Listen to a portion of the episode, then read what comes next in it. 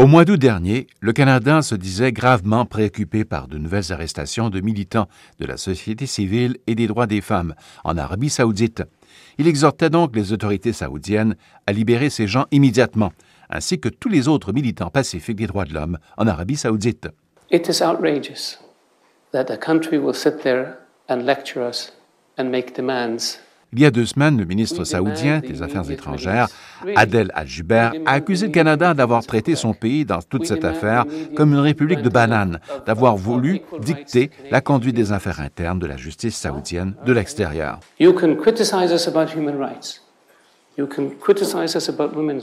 Vous pouvez nous parler des droits de l'homme quand vous voulez, disait le ministre. Nous serions heureux d'avoir cette conversation, comme nous le faisons avec tous nos alliés. Mais nous faire la morale, ce n'est pas possible. Ça n'arrivera pas. We didn't do this. You did. Fix it.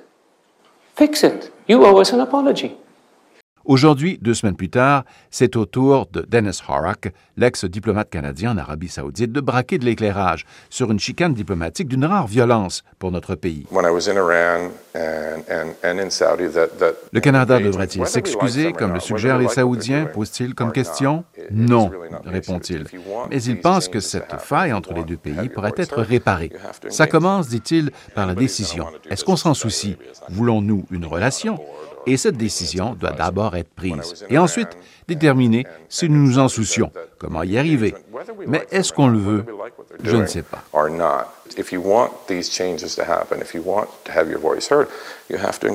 Je suis toujours là pour souligner nos préoccupations par rapport aux droits humains, tout en cherchant à avoir euh, des relations constructives. C'est exactement la même approche que nous avions toujours pris, euh, prise avec euh, l'Arabie saoudite et c'est ce que nous allons continuer de faire. Pas d'excuses donc pour le moment du gouvernement Trudeau, ni de marche arrière de la part de Riyad. Une chose apparaît certaine, la diplomatie par coup de tweet est un exercice qui peut facilement déraper. C'est sûr qu'on ne doit jamais s'excuser de défendre les droits de l'homme, les droits de la personne. Le député conservateur Gérald Deltel estime que le gouvernement de Justin Trudeau a raison sur le fond, mais tort sur la forme utilisée.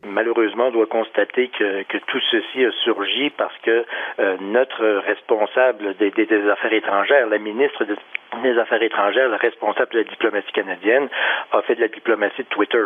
Et c'est pas la façon de faire lorsqu'on fait de la diplomatie. La diplomatie doit s'exercer de ministre à ministre, de chef d'État à chef d'État, de diplomate à diplomate, et pas passer par Twitter pour passer nos messages. Et c'est malheureusement ce que la ministre a fait, puis on, est retrouve, on se retrouve aujourd'hui dans ce problème-là. Ces questions euh, de droits de l'homme, de valeurs, euh, entre guillemets, euh, c'est un sujet très délicat parce que effectivement c'est une question d'ingérence dans les affaires intérieures d'autres pays et euh, certains pays sont plus prudents que le Canada en la matière. Samir Sol est professeur d'histoire des relations internationales à l'Université de Montréal et spécialiste du monde arabe. Les pays européens font attention quand même à ne pas euh, dépasser la ligne ou franchir cette ligne d'ingérence. il, y a, il y a ici un, un, pas de trop.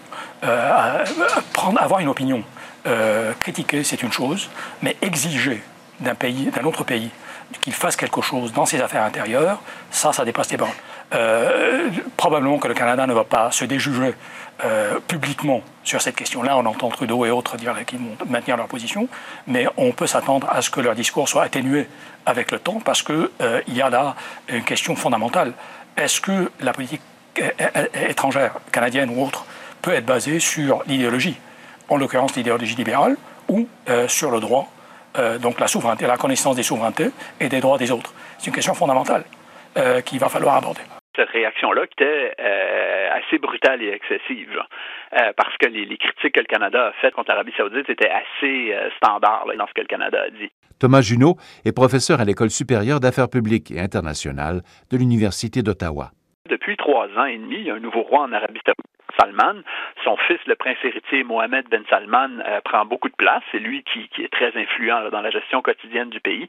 Et il a adopté une politique étrangère beaucoup plus dure, beaucoup plus confiante, beaucoup plus agressive que ce que le pays faisait par le passé.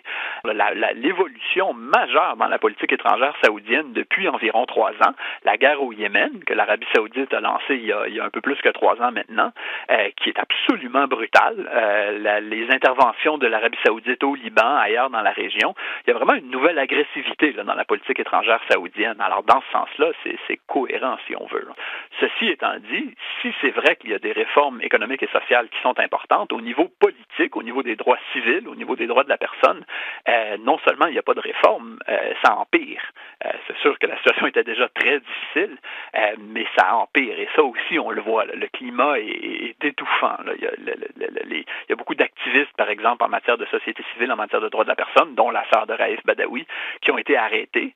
et ça, c'est pas une contradiction. C'est que le gouvernement veut implanter des réformes économiques et sociales, mais il veut garder complètement le contrôle sur la situation politique. Donc, avec ces arrestations-là, c'est une façon de dire euh, faites-vous pas d'illusions. Il n'y a pas de démocratisation en cours. Un reportage de Radio-Canada International.